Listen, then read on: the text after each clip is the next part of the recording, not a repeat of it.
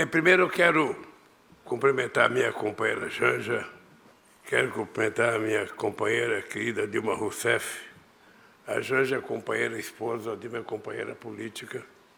Quero cumprimentar o presidente do Senado, o senador Rodrigo Pacheco. Quero cumprimentar o líder do governo no Senado, o companheiro Jacques Wagner. Quero cumprimentar o vice-ministro das Relações Exteriores da China, Xi Feng. Quero cumprimentar os ministros de Estado, embaixador Mauro Vieira, companheiro Fernando Haddad, ministro da Fazenda, companheiro Carlos Fávaro, da Agricultura, Pecuária e Abastecimento. Quero cumprimentar nossa querida Margarete Menezes, ministra da Cultura, companheiro Márcio Rosa, interino do Desenvolvimento, Indústria, Comércio e Serviços, companheiro Juscelino Filho, das Comunicações, companheira Luciana Gerro, da Ciência e Tecnologia e Inovação, companheira Marina Silva, do Meio Ambiente e Mudança Climática, Paulo Teixeira, do Desenvolvimento Agrário e Agricultura Familiar, embaixador Marcos Gavão, embaixador do Brasil na China, meus queridos governadores Jerônimo Rodrigues da Bahia, Carlos Brandão do Maranhão, Helder Barbalho do Pará, Eumanos de Freitas do Ceará, Fátima Bezerra do Rio Grande do Norte, Quero cumprimentar ainda os senadores, a senadora Lisiane Gama, o senador Confúcio Moura, senador Augusta Brito, companheiro Irajá, o senador Silvé, Irajá Silvete Filho, companheira senadora Jussara Lima. Quero cumprimentar os deputados federais que vieram aqui, porque Dilma, isso dá uma dimensão da importância que os nossos companheiros estão dando para essa viagem para a China para a tua presidência do banco e para as conversas nossas com membros do governo chinês, do parlamento chinês e do partido chinês. Deputado federal Júlio César, deputado federal Júlio Fábio Macedo, deputado federal Luiz Tibé, deputada federal Jandira Fegali, deputado federal Fausto Pinhato, deputado federal Reitor Sijuque, deputada federal Tabata Amaral, deputado federal André Janones, deputado federal Daniel Almeida, deputada federal Maria Reis, deputado federal Renildo de Calheiros, deputado federal Pedro Campos, deputado federal Gutenberg Reis, deputado federal Wander Lobert, deputado federal Bruno Faria, oh, Luciana, eu falei eu chamei a Luciana de Luciana Gerro, porque a Luciana é filha do Tarso, também companheira de um partido de esquerda, mas a Milita Ciência e Tecnologia é a nossa companheira Luciana Santos, presidenta do PCdoB, ainda por cima. Quero cumprimentar o deputado Eduardo da Fonte, quero a deputada Isa Ruda, deputada Lula da Fonte, deputado Neto Carleto, companheira Luísa Mercadante, presidente do Banco de Desenvolvimento Econômico e Social, BNDES. Quero aproveitar também e cumprimentar o Luciano Coutinho, ex-presidente do Banco de Desenvolvimento, que eu vi chegar aí. Penso que se numa, numa, é ilusão de ótica, é o Luciano que chegou aí. Quero cumprimentar os vice-presidentes do banco, e quero cumprimentar os companheiros dirigentes sindicais que vieram comigo nessa delegação. O Moisés Celeste, presidente do Sindicato São Bernardo do Campo, Miguel Torres, presidente da Força Sindical e dos Metalúrgicos de São Paulo, o companheiro Sérgio Nova, presidente da Central Única dos Trabalhadores, da CUT, o companheiro Ricardo Patar, presidente da União Geral dos Trabalhadores, do GT, o João Pedro Steder, líder do Movimento dos Trabalhadores, dos Trabalhadores Sem Terra, queridas companheiras e queridos companheiros. É com grande alegria que retorno a Xangai após quase 20 anos. E por um motivo muito especial. Tenho a satisfação de reencontrar a presidenta Dilma Rousseff e o prazer de comemorar sua escolha para comandar esta importante instituição. A posse de uma mulher à frente de um banco global de tamanha envergadura seria por si só um fato extraordinário, num mundo ainda dominado pelos homens. Mas a importância histórica desse momento vai muito além. Dilma Rousseff pertence a uma geração de jovens que nos anos 70 lutaram para colocar em prática um sonho de um mundo melhor e mais justo. E pagaram caro. Muitos deles com a própria vida. Meio século depois, o novo Banco de Desenvolvimento surge como ferramenta de redução das desigualdades entre países ricos e países emergentes, que se traduzem em forma de exclusão social, fome, extrema pobreza e migrações forçadas. Minhas amigas e meus amigos, a mudança do clima,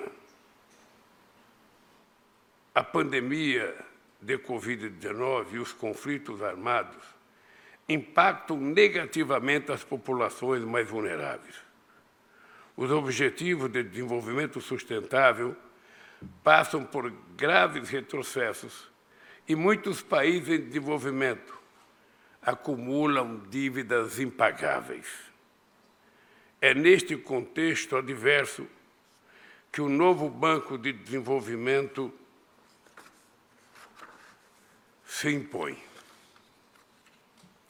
A decisão de criar este banco foi um marco na atuação conjunta dos países emergentes, por suas dimensões, tamanho de suas populações, peso de suas economias e influências que exercem em suas regiões no mundo, o Brasil, a Rússia, a Índia, a China e a África do Sul não poderiam ter ficado alheios às grandes questões internacionais.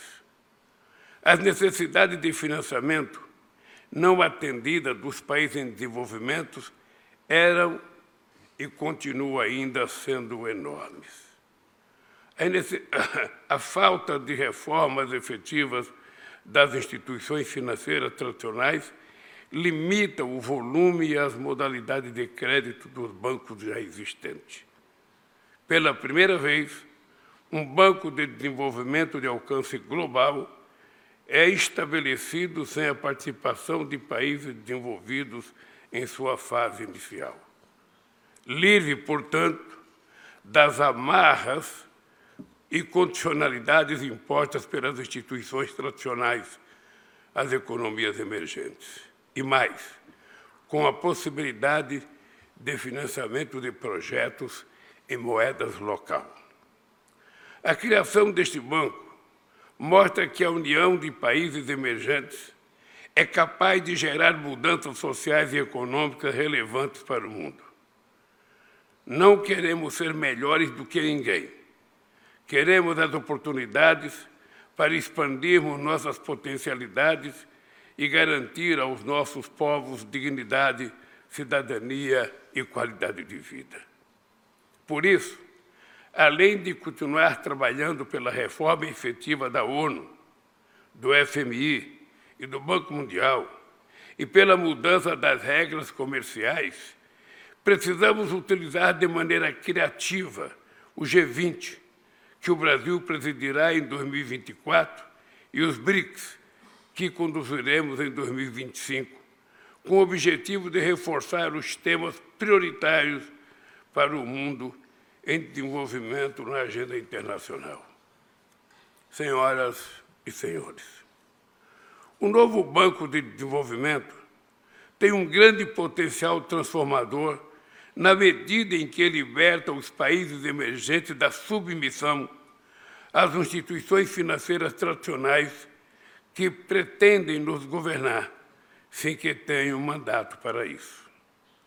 O Banco dos BRICS já atraiu quatro novos membros: Bangladesh, Egito, Emirados, Emirados Árabes Unidos e Uruguai, que é um convidado especial para participar dos BRICS. Vários outros estão em via de adesão e estou certo de que a chegada da presidenta Dilma contribuirá para esse processo. No Brasil, os recursos do novo banco financiam um projeto de infraestrutura, programas de apoio à renda, mobilidade sustentável, adaptação à mudança climática, saneamento básico e energias renováveis.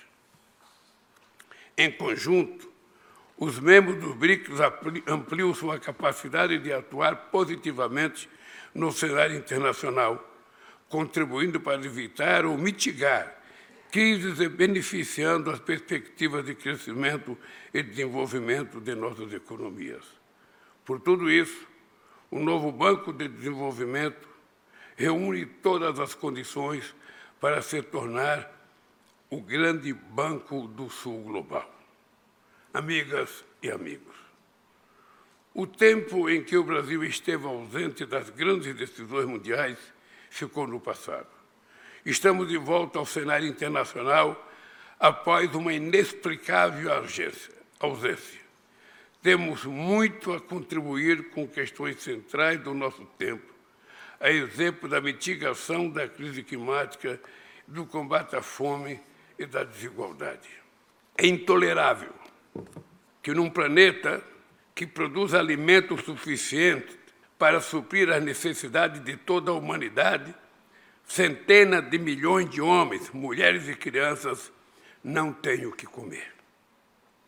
É inadmissível que a irresponsabilidade e a ganância de uma pequena minoria coloquem em risco a sobrevivência do planeta e de toda a humanidade.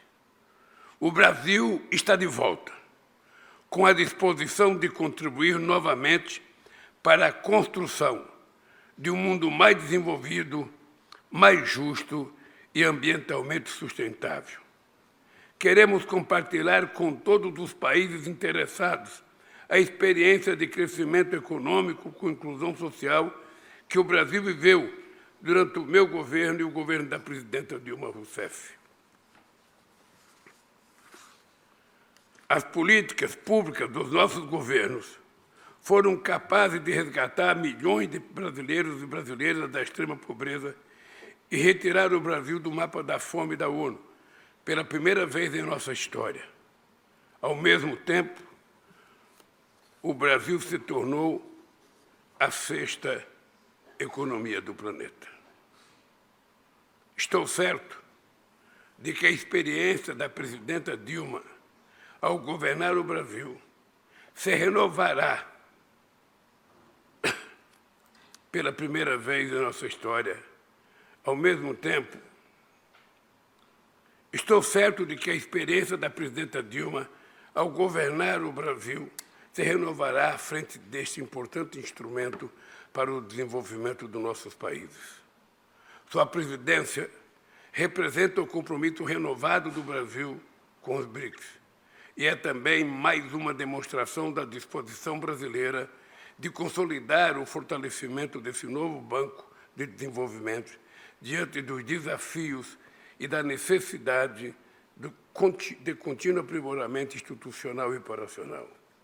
Fico feliz por ter uma mulher à frente desse banco, uma mulher forte e com muita experiência.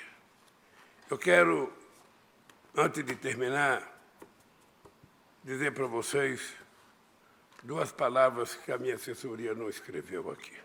É um sonho de todos os países em via de desenvolvimento ter um instrumento de, de investimento no seu desenvolvimento. Durante oito anos que eu estive na presidência do Brasil, nós tentamos criar o Banco do Sul, na perspectiva de unificar toda a América do Sul em torno de um projeto que nos permitisse financiamento para investimento nas coisas necessárias do nosso país sem que a gente precisasse se submeter às regras colocadas pelo Fundo Monetário Internacional quando empresta dinheiro para um país do terceiro mundo. Ou qualquer outro banco, quando empresta para um país do terceiro mundo, as pessoas se sentem no direito de mandar, de administrar a conta do país de visitar o país para ver o balanço do país, ou seja, era como se os países, os países virassem refém, sabe, daquele que emprestou dinheiro e que o país vai pagar, mas que as pessoas fazem questão de mandar. Vocês se lembram, os brasileiros, sobretudo no Brasil, quando todo ano descia um homem e uma mulher do FMI no aeroporto do Rio de Janeiro, de Brasília, para ir fiscalizar as contas do nosso país. Nós mudamos a regra. Se alguém tem dúvida da capacidade de gestão dos nossos governos, é importante lembrar, num fórum internacional, em que a gente está dentro de um banco de investimento, que quando nós ganhamos as eleições em 2003, a inflação era 12%. Nós estabelecemos uma meta de 4,5% com banda de mais 2 e menos 2 e levamos a inflação para dentro da meta. Nós temos um emprego de 12%. E quando terminamos os nossos governos, nós tínhamos apenas 4,3% de desemprego, que foi o menor desemprego já conhecido na história do Brasil, enquanto nós tínhamos gerado 22 milhões de empregos formados nesse país. Nós tínhamos uma dívida externa, uma dívida interna bruta de 60,7% do PIB. Entregamos com 37% do PIB. Além disso, o Brasil tinha uma dívida com o FMI de 30 bilhões de dólares. Nós não só pagamos a dívida, como emprestamos 15 bilhões de dólares para o FMI e ainda fizemos uma reserva de 370 bilhões de dólares quando a presidenta Dilma saiu, que é o dinheiro que sustenta o Brasil até hoje e que não permitiu que o Brasil quebrasse, apesar da irresponsabilidade do último governo do Brasil. Eu quero contar esse caso para vocês porque o Banco dos BRICS representa muito para quem sonha com o novo mundo. Os bancos dos BRICS representam muito para quem tem consciência da necessidade de desenvolvimento dos países e que, portanto, precisam de dinheiro para fazer investimento. Nenhum governante pode trabalhar com uma faca na garganta porque está devendo. Os bancos têm que ter paciência de, se for preciso, renovar os acordos e colocar a palavra tolerância em cada renovação, porque não cabe a um banco ficar asfixiando as economias dos países como estão fazendo agora com a Argentina, o Fundo Monetário Internacional. E como fizeram com o Brasil durante todo o tempo e com todos os países do terceiro mundo que precisavam de dinheiro. O sonho de criar os BRICS era de criar um instrumento de desenvolvimento que fosse forte, e certamente será forte, que empreste dinheiro na perspectiva de ajudar os países e não na perspectiva de asfixiar os países. Porque senão nós nunca iremos ter os países em desenvolvimento, os países mais pobres, conseguindo se desenvolver. E eu acho que não é justo a gente terminar o século XXI como começamos o século XX. Quem era rico ficou mais rico e quem era pobre ficou mais pobre. Não é possível admitir, não é possível admitir a ideia de que um país não pode dever. Todos os países podem dever, desde que esse país tenha feito a dívida para contrair a construção de empréstimo para fazer uma obra que crie um ativo novo para aquele país, uma obra que vai trazer mais futuro para aquele país, mais capacidade de investimento, mais capacidade de produção, mais capacidade de exportação. É esse mundo que nós temos que enxergar. É esse mundo que nós temos que ver. Não esse mundo obscuro de pessoas que parecem gênios e quando quebra, quando quebrou Lehman Brothers em 2008, quem tem que arcar com as contas é o Estado. Não é o próprio banco que salva, é o Estado.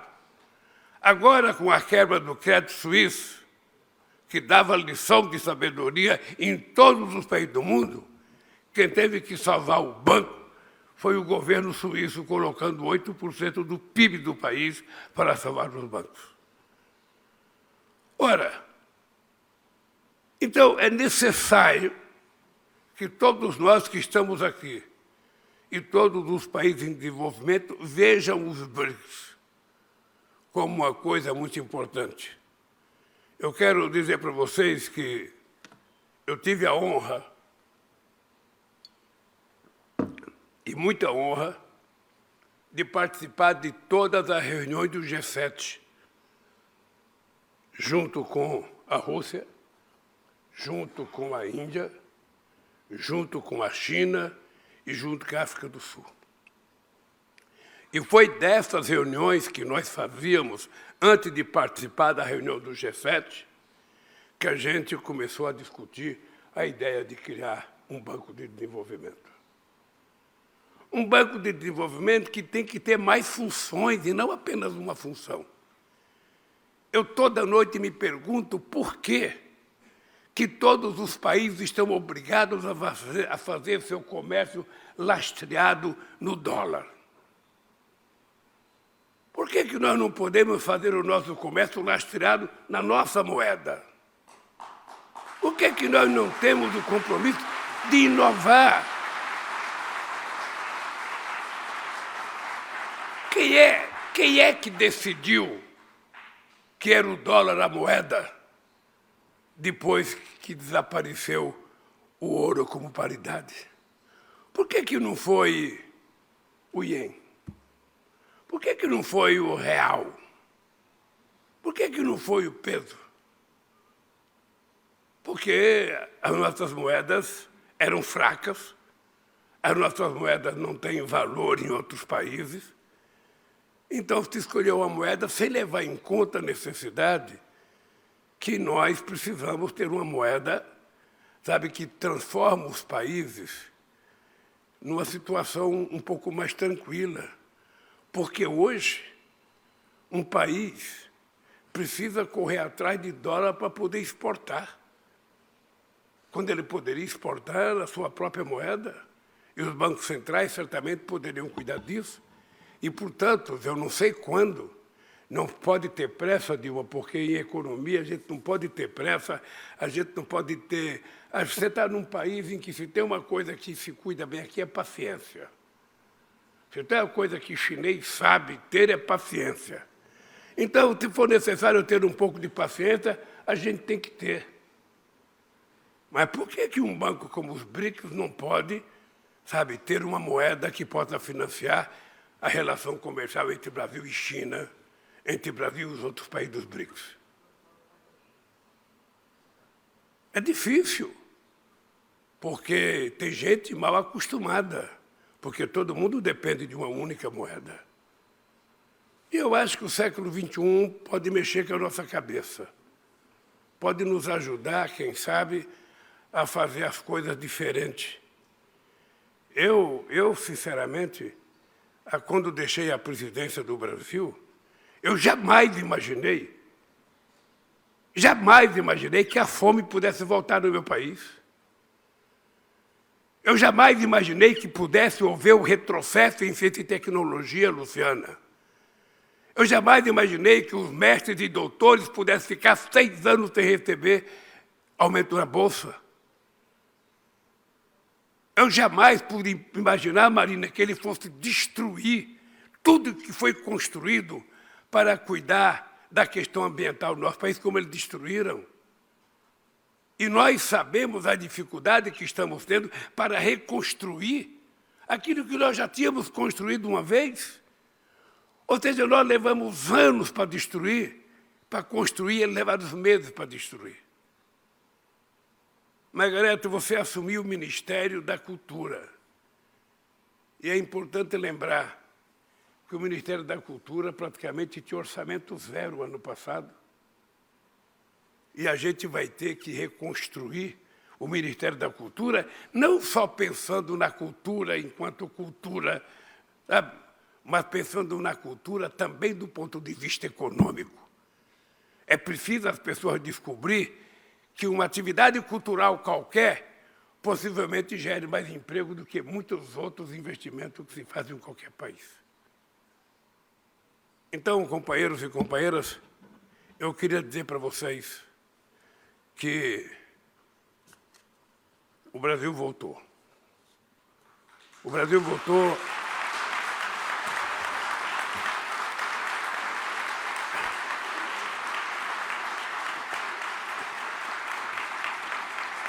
e voltamos, voltamos com vontade de ajudar a fazer a diferença. Voltamos com vontade de ajudar o mundo a ter um olhar diferente. Nós, inclusive, temos uma tarefa nova que a gente não tinha dez anos atrás, que é a tarefa de dispersar o ódio que estava, estava congelado a gente pensava que não existia mais, e nós estamos vivendo possivelmente na década em que mais óleo foi estabelecido nesse país, no, no nosso país, e não só no Brasil, mas em vários países do mundo. Então, além de cuidar da economia, além de cuidar da cultura, além de cuidar da educação, além de cuidar da exportação, além de cuidar de tudo, nós temos que cuidar da cabeça da humanidade que está sendo transformada. Acho que nós estamos sendo vítimas, estamos sendo tratados como algoritmos. E é preciso que o humanismo reaja. A gente não pode ter uma sociedade sem coração, sem fraternidade, sem solidariedade, sem sentimento. Então, além da política, nós vamos ter que cuidar além da política, vamos ter que cuidar da nossa alma, nós vamos ter que voltar a ser generosos. Vamos ter que voltar a cumprimentar, falar bom dia, boa tarde, boa noite. Vamos ter que aprender a estender a mão outra vez. Vamos ter que aprender a repartir o elevador com o cara que mora no apartamento de lado. Vamos ter que aprender a respeitar a rodovia, a estrada ou a rua com outro parceiro que tem carro. Nós precisamos derrotar o individualismo que está tomando conta da humanidade. A humanidade nasceu para viver em comunidade. A humanidade nasceu para viver em comunidade. A humanidade não nasceu para viver de forma isolada. Porque nós humanos somos um pouco de carne, um pouco de água, um pouco de osso e muito de química. E essa química da bondade, da lealdade, da fraternidade é que tem que prevalecer entre os, seres humanos e entre os Estados, porque senão nós não iremos construir um mundo justo. Portanto, querida companheira Dilma, seja o que você é. Faça o que você melhor sabe fazer. Coloque toda a sua competência para transformar esse Banco dos BRICS no maior banco de investimento para os países em desenvolvimento que o mundo já conheceu. E eu tenho certeza que você conseguirá. Boa sorte, que Deus te abençoe